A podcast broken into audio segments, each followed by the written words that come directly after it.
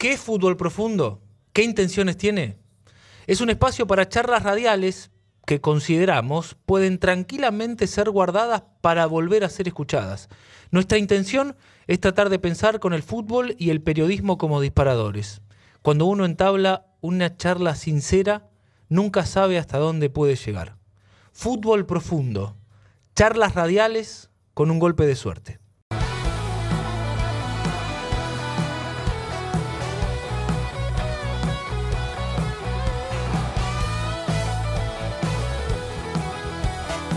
Recomendaría, si tienen que hacer algo y lo pueden postergar un poco, déjenlo a un costado. Cada tanto nos llega el momento de decir, me voy a sentar a disfrutar de esto que va a pasar en un determinado lugar, que en, en esta ocasión es la radio, es la ciudad de La Plata y es puntualmente este programa. En el fondo, creo que una de las cosas más importantes de la vida, hay muchos secretos en la vida, pero uno de ellos me parece que es aprender. Y para aprender hay que escuchar. Entonces, yo respetuosamente les sugiero, si pueden, siéntense conmigo y con mi compañera Sandra Ramos a escuchar al Pepe Mujica. Hola Pepe, ¿cómo le va? Buen día. Mi nombre es Federico Bondurán los saludo. saludo junto a mi compañera Sandra Ramos en La Redonda, en la ciudad de La Plata. ¿Cómo le va? Un gusto saludarlos. Y a través de Pepe, ¿Cómo le va? Ese cacho pueblo argentino, mis compatriotas, por ahí. Es un gusto charlar con ustedes. Bueno, el gusto creo, creo que se nota, es nuestro, y sinceramente, Pepe, creo que una de nuestras misiones en la vida es aprender, ¿no? Y para aprender hay que hablar con la gente que tiene mucho más recorrido. No sé por qué motivo en el tiempo hemos dejado de valorar a nuestros mayores, a la experiencia, pero en el fondo también veo que siempre recurrimos, ¿no? A ustedes, a las generaciones que nos precedieron cuando queremos nutrirnos un poco.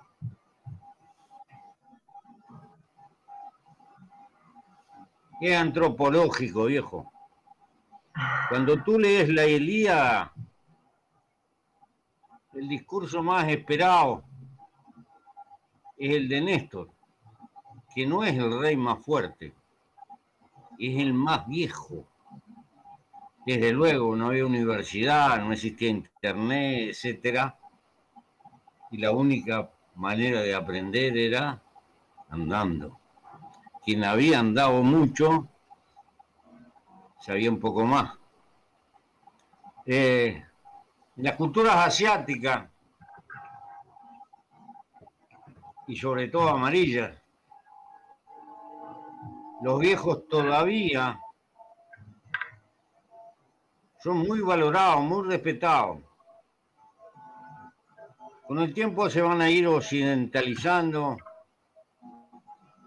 y van a colocar seguramente las glorias de la juventud por delante.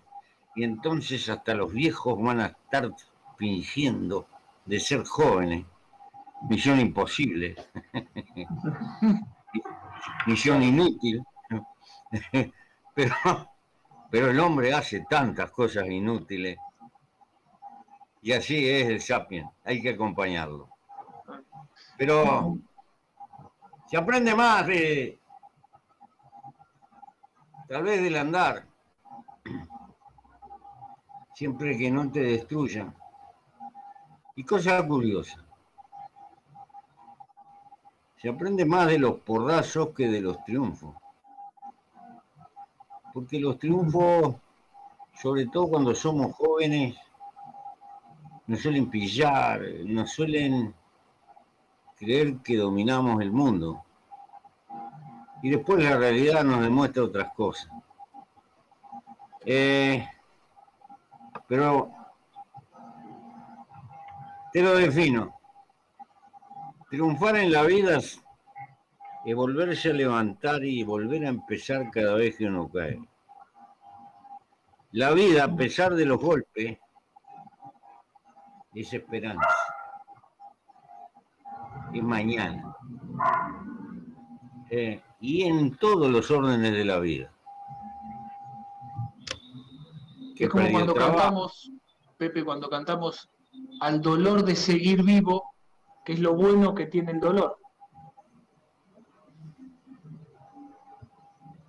Pero te voy a contestar con, el con un título de una canción que inventó una morena pobre. La vida vale la pena. A pesar de todos los pesares. Es el único milagro que existe arriba de la tierra.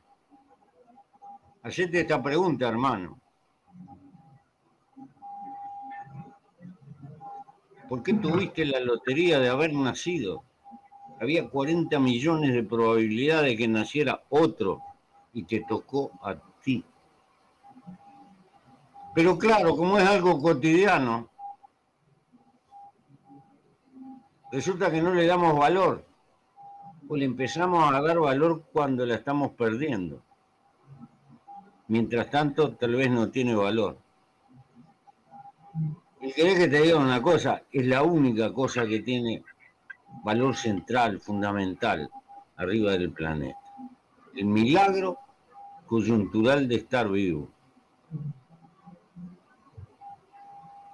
Pepe, qué gran contradicción es esta de que no agradecemos todos los días el estar vivo, que no nos aceptamos o siempre estamos contando los triunfos y no contamos los porrazos que tenemos para llegar hasta ese lugar, ¿no? Creo que las cosas están relativamente bien hechas, porque si no hubiera porrazo, ¿cómo sentís la alegría de los triunfos?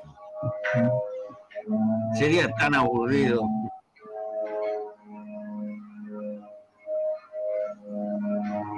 Sí, y que cada porrazo implique un aprendizaje. Así es, así es. Y, y tal vez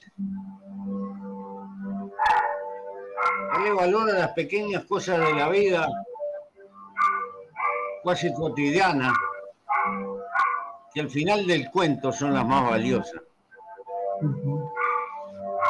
el puñado de amigos, el amor de la pareja, la relación con los hijos. ¿Y después qué? Eh, y tener este sentido.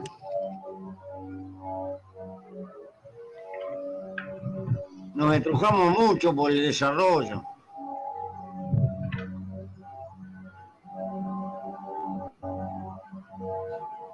Y no definimos el sentido de la vida. En, nuestro yo interior, que es la felicidad. Porque la vida no es una misión de venir a sufrir. En la Edad Media educaban a la gente que esto era un valle de lágrimas y había que portarse bien para ir al paraíso. En este mundo relativamente laico, acá está el paraíso, el infierno y el cielo. Eh, ¿Cómo encontrarlo? Ese es el sentido de la vida.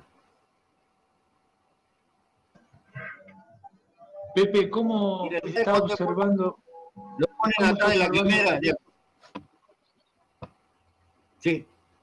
No, no, perdóneme. Te escucho. ¿Cómo está observando la realidad latinoamericana en este contexto de pandemia, muerte, escasez de vacunas para algunos países?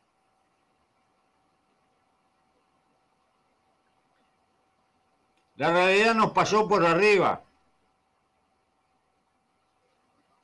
Tenemos una civilización que no estaba a la altura del desafío.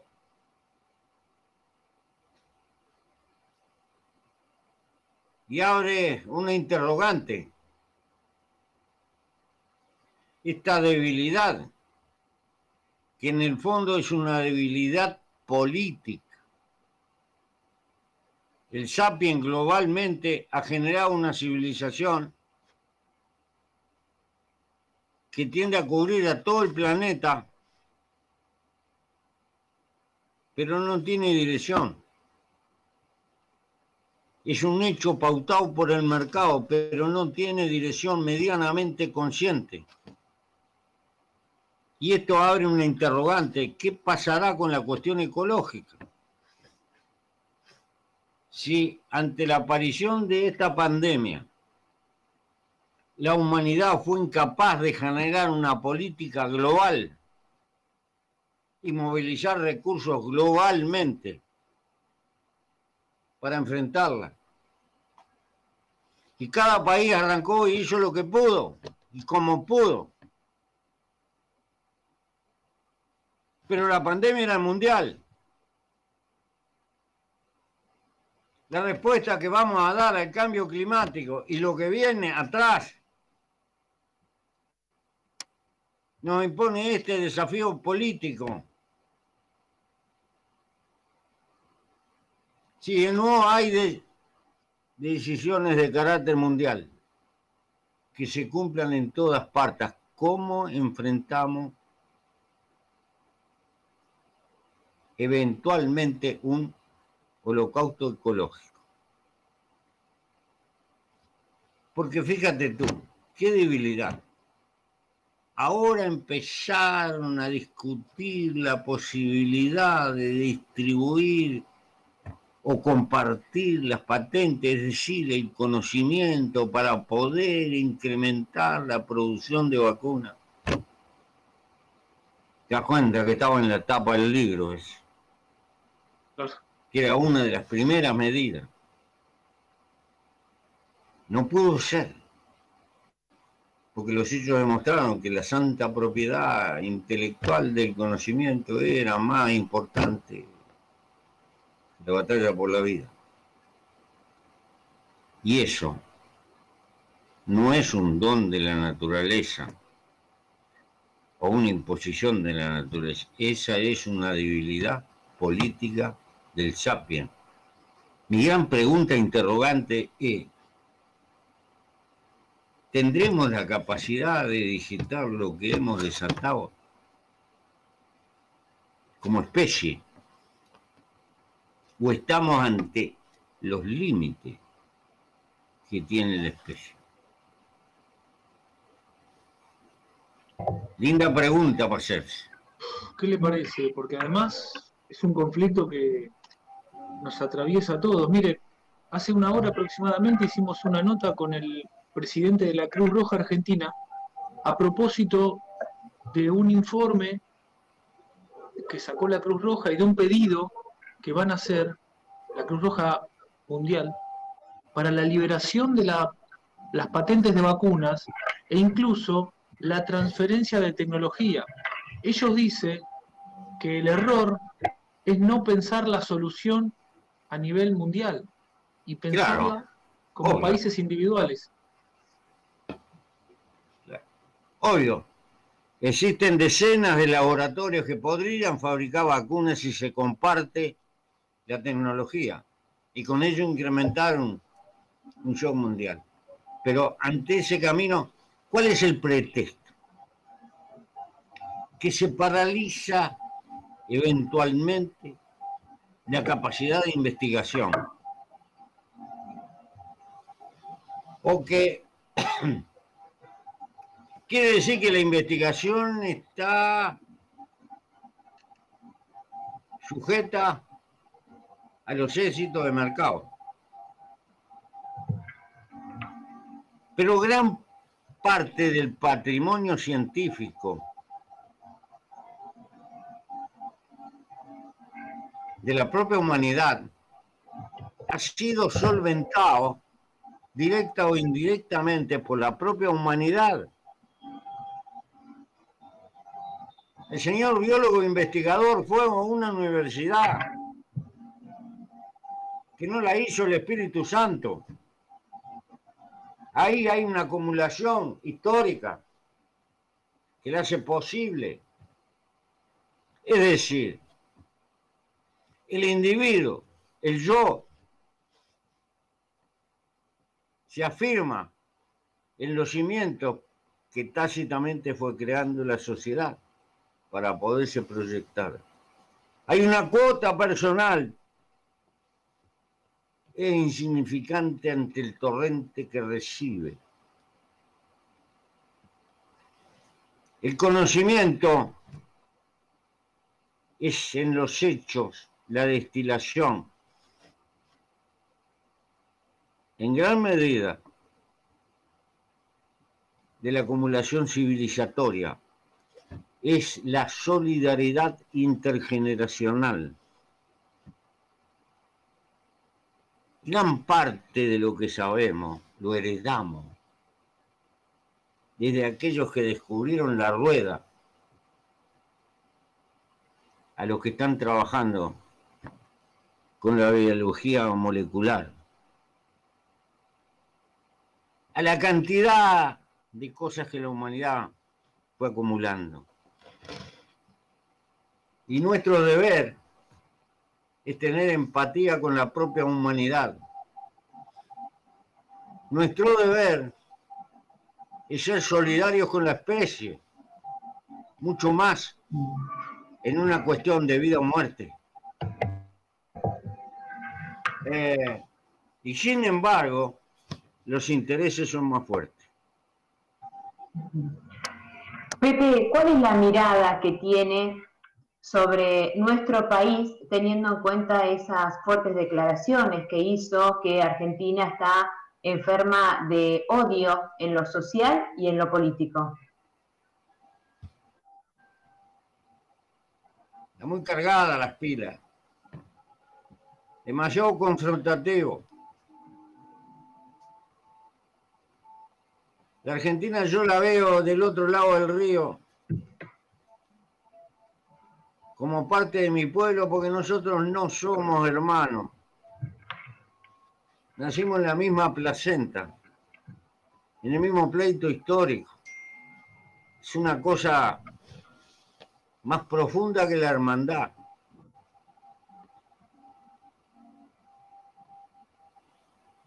¿Y qué veo?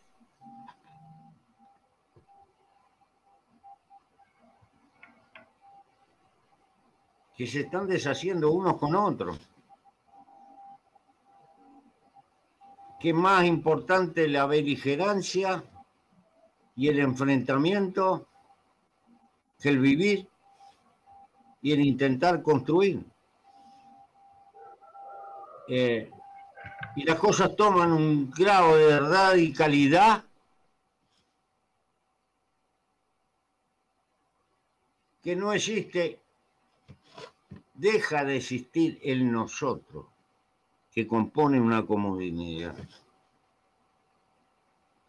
Es natural que existan diferencias. Creo que en el mundo contemporáneo cada vez va a haber más diferencias. Es inevitable. Pero es imposible que no existan puntos de concordancia para intentar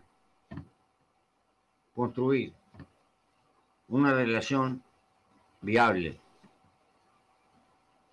Ese es el problema. La unanimidad no existe ni va a existir jamás. Pero tiene que ser posible la convivencia política y social para componer un nosotros. Eh, y creo que han perdido los parámetros de mínimo respeto. Se lastima en lugar de intentar convencerse, se aplastan, se pegan.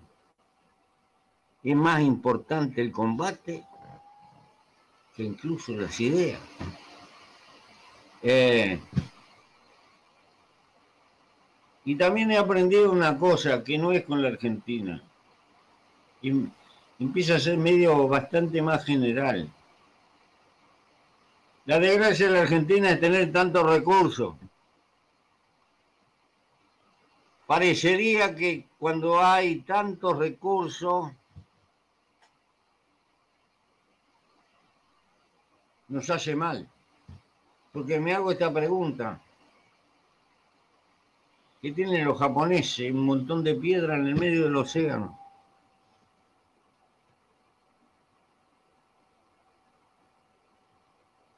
La Argentina es pavorosamente rica en recursos naturales. Tiene eso que se llama la pampa húmeda, que es una especie de mina inagotable de comida a nivel mundial. De las cuatro o cinco zonas privilegiadas de, del planeta y muchas otras hierbas. Eh, por eso le he pedido a los argentinos que se quieran un poco más. Que se respete, que bajen el tono. No que de la diferencia. Que bajen el tono. Que no le pongan a la diferencia objetiva el caudal de subjetivismo que significa la agresión el aplastamiento, el insulto. Eh, porque eso termina un doble obstáculo. Y los compatriotas son compatriotas. Están ahí. Son una parte de la realidad inevitable. Y no van a ser como me gustan, son como son. Pero Pepe ha tenido. no eh, tienen ni de vuelta. Tienen ida y vuelta. Esa es la sabiduría que hay en aquel mensaje bíblico del que recibió una bofetada en la mejilla y puso la otra. No, no era una bombao. No es el mensaje, es el mensaje de Mandela. Es el mensaje de que ofendiendo no ganas nada. Ha mantenido Pepe algunos encuentros con Alberto Fernández y de hecho eh, ha trascendido, que le ha brindado como algunos consejos. Mucho tiene que ver con esto que está diciendo, con el respeto, la empatía, la búsqueda del consenso.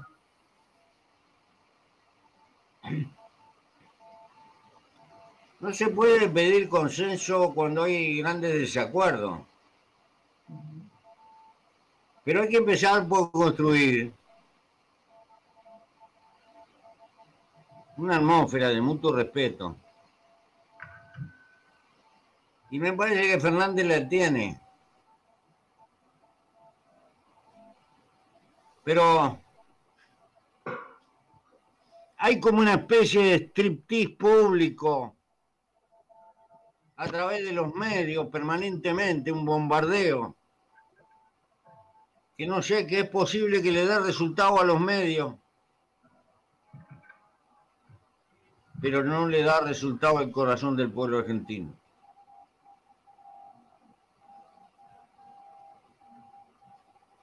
Eh, entendamos, no. Yo no me meto a terciar en la diferencia. Las diferencias objetivas existen y hay que negociar lo que se pueda. Y habrá cosas que no se pueden negociar en cualquier orden de la vida. Pero hasta la guerra hay que aprender a respetar. ¿Por qué? Porque en el medio de una batalla hay que negociar con el enemigo aunque sea para sacar los heridos. es parte de la condición humana, por eso el, sapien es un animal político, porque es un animal social. Eh, y entonces tenemos ese desafío. A las diferencias objetivas no le metamos un caudal subjetivo que entonces es de nunca acabar. ¿Por qué? Porque los humanos no somos solo el razonamiento. Hoy sabemos, la ciencia nos ilumina. El razonamiento y el pensamiento tienen importancia, pero tiene terrible importancia determinante el caudal de las emociones. Si nosotros le sembramos pólvora a las emociones, difícilmente vamos a tener un, razonamiento que nos pueda permitir negociar, convenir, etc. Pepe, ¿cuál es para usted el rol de los medios de comunicación en un momento como este, muy sensible, donde muchas personas tienen miedo y además con un avance de la tecnología tan notorio en esta época? En las sociedades contemporáneas, los medios tienen una importancia brutal en la formación de la opinión pública, en términos generales, y debieran de cumplir un papel de instruirla en todo lo posible con la mayor sencillez posible.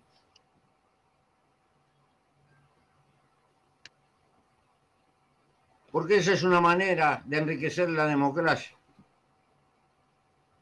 Ello significa conocimiento, pero significa la honradez de intentar transmitir el margen de verdad al que podemos acceder con honradez intelectual. Pero los medios son empresas y como tal tienen realidades económicas que son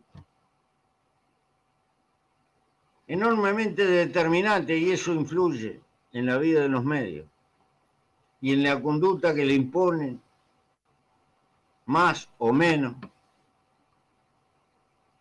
al trabajo periodístico, al margen de libertad y de iniciativa que puede tener el periodismo, que al fin y al cabo está construido por seres humanos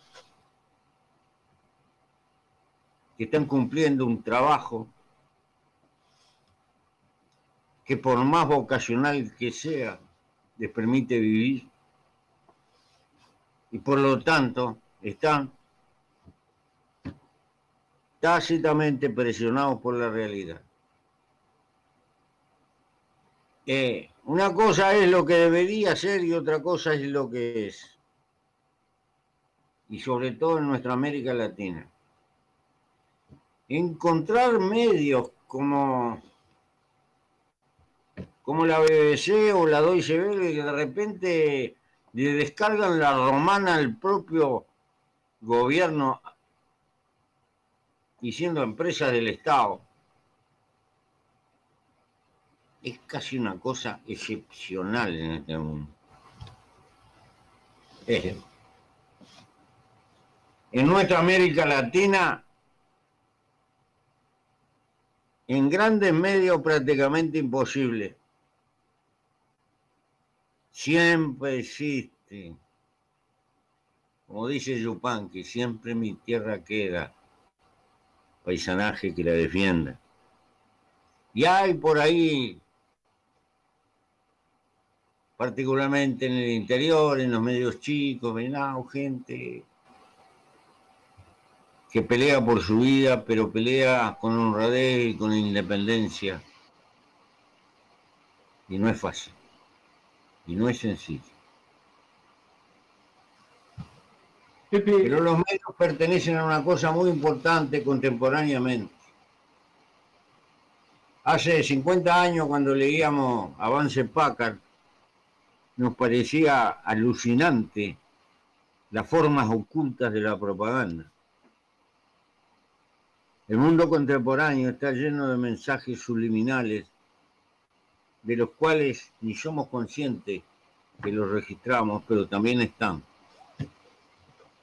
Y para postre, han aparecido las redes sociales, etcétera, etcétera. Y ahora los humanos tienen la capacidad, vía inteligencia artificial, de construir el perfil psicológico de millones de personas, solo con la cantidad de datos que se están sembrando y utilizar ese conocimiento para hacerte mensajes a la medida. ¿Qué te parece? En principio un gran negocio, ¿no? Y un gran peligro. Ninguna dictadura en el mundo tuvo semejantes herramientas. Y cuando tú te enteras que hay una empresa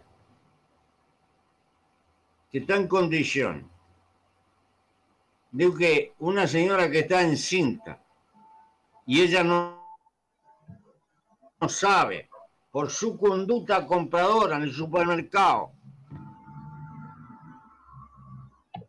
los tipos la empiezan a bombardear con propaganda de lo que va a necesitar. Es para es para decir, es un mundo de terror lo que se nos viene. Antes que la pobre mujer sepa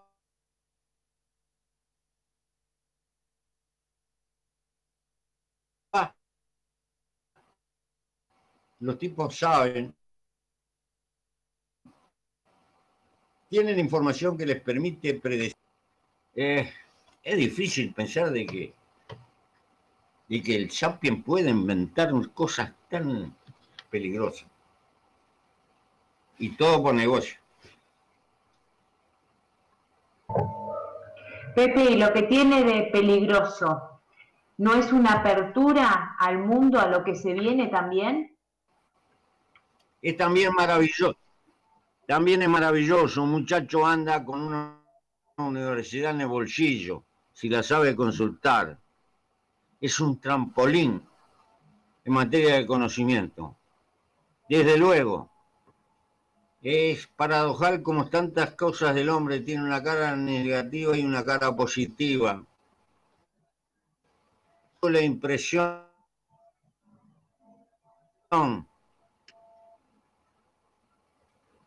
de que buena parte de los humanos con semejante instrumento somos una especie de chimpancé con una ametralladora. Porque algo que en sí da posibilidades maravillosas la usamos para la. No es culpa de la herramienta. El conocimiento y lo que ha creado esto es formidable. Y tan formidable que tal vez abra, abra tiempo y cambio a formas de institucionales o de democracia que ni siquiera sospechábamos que fueran posibles. Eh, pero también es una nube de, cosas negativas. Diría, globalmente, el punto de vista ético, no estamos a la altura del valor de la herramienta.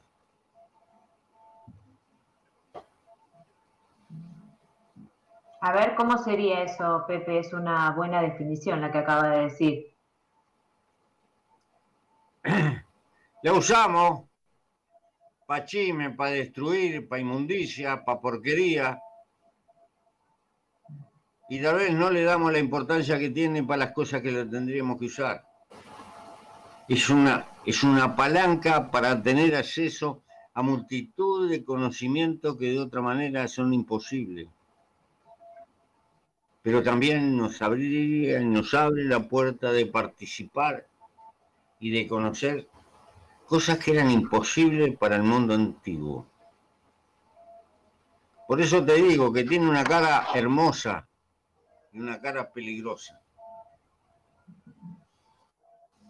¿Y esto con una buena educación se puede acompañar, empezando por los más chicos?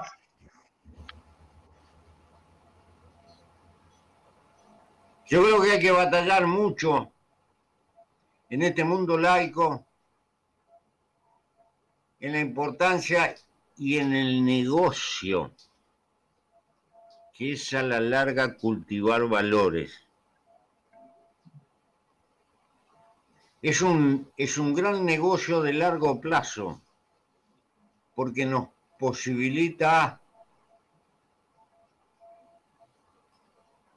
no mirarnos en el espejo y tenernos que arrepentir. Hay que trabajar en el campo del conocimiento, pero hay que trabajar en el campo de la cultura. Hay que trabajar en el campo de la conciencia pero necesita no solo enseñanza, necesita evidencia, es decir, comprometerse con, eso, con esos cambios. Mira, mi generación pertenece a un tiempo en que creíamos que cambiando las relaciones de producción y de distribución íbamos a tener un hombre mejor algunos llamaban el hombre nuevo.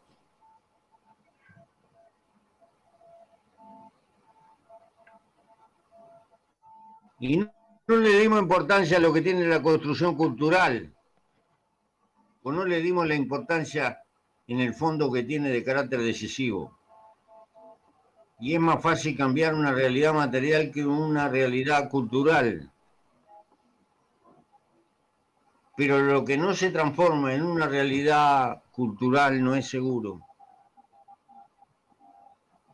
Por eso, la educación y la formación son importantes, pero deben estar acompañadas de la prédica y del ejemplo.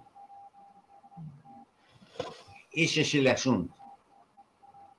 Pepe, a los 86 años, ¿qué ocupa la dignidad en su vida, porque el 20 de octubre del año pasado usted renunció a la política. No. A la política no puedo renunciar mientras esté vivo.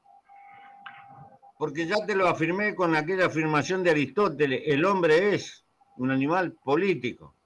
Se dé cuenta o no se dé cuenta siempre estamos midiendo la realidad, la realidad social, si anda bien, si anda mal, regular, falta esto, falta el otro, pim, pa, no es, etcétera.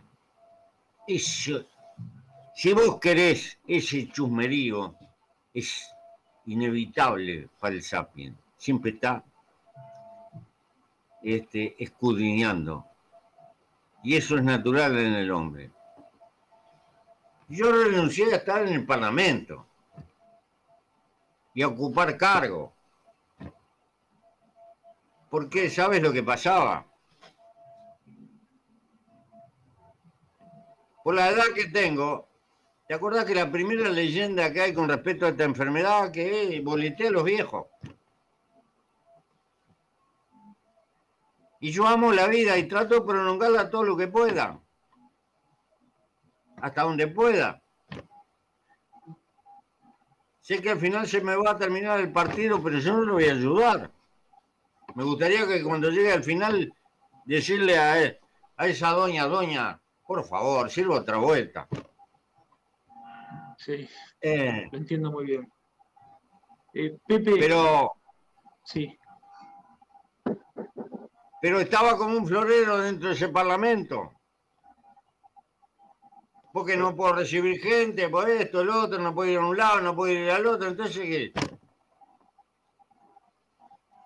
Me quedé con pensando en algo sobre lo que dijo de los medios de comunicación. Y es que existen algunos casos donde los medios le echan luz a determinados episodios, acceda a esa información. Le pongo un breve ejemplo hace unos meses aquí en Argentina se desató, producto de, algo que pasó en los medios, un escándalo denominado vacunación VIP, que por ejemplo derivó en la renuncia de que en ese momento era el ministro de Salud. Sí, está bien. Eh, la libertad No se puede decir libertad de prensa. La independencia en el trabajo periodístico es un valor importante que ayuda a corregir las inevitables deformaciones humanas que se nos dan. Desde ese punto de vista, la libertad de prensa cumple y debe cumplir el papel de ayudar a corregir inevitables errores que los humanos, como en cualquier tarea, cometemos. A veces errores casuales por ignorancia, porque nos faltaron elementos, y a veces errores por desviaciones humanas, porque estamos expuestos a eso. A veces por amiguismo, porque nuestros sentimientos también corren, etc. Entonces creo que cumple un buen papel, debe cumplir un buen papel. Pero en ese trabajo tiene que haber honradez intelectual también. Porque si no, se fijonean algunas cosas y otras no se fijonean. El mismo rigor debe estar en todo sentido. Y no debe sentirse nadie ofendido. Si le quitamos eso, a la prensa,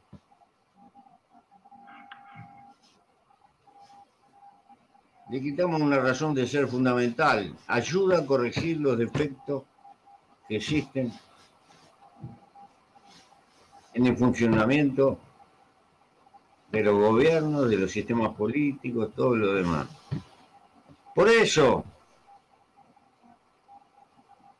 es un invento de la República contemporánea.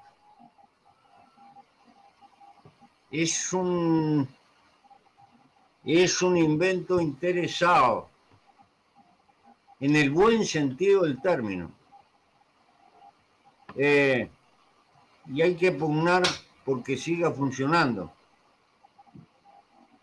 El problema es que ahora el enredo se multiplica con el trabajo de las redes. Y eso, desentrañar eso es más, más que difícil, ¿verdad? Bueno, Pepe, la verdad es que en nombre de todo el equipo de trabajo de La Redonda, del diario El Día, hemos transmitido en vivo la entrevista por la página del diario, que es el más leído en toda la provincia de Buenos Aires.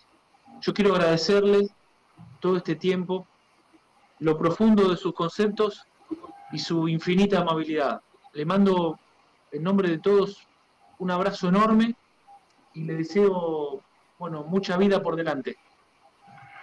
Muchas gracias. Toda la que pueda y muchas gracias. Y le doy un abrazo a la distancia simbólico. Igualmente, Pepe. Que siga muy bien.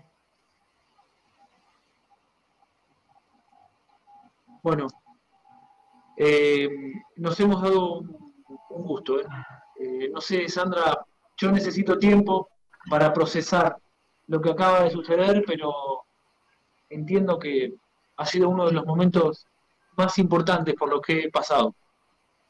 Coincido plenamente y además, sabes que esas ganas de seguir, ¿viste? Eh, que, es muy interesante porque decís, ahora voy por acá, ahora voy por allá, me gustó esto que dijo, esta frase para destacar.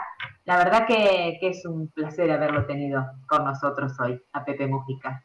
Le hubiera cantado reloj, no marques las horas, pero bueno, lamentablemente nos marca el límite.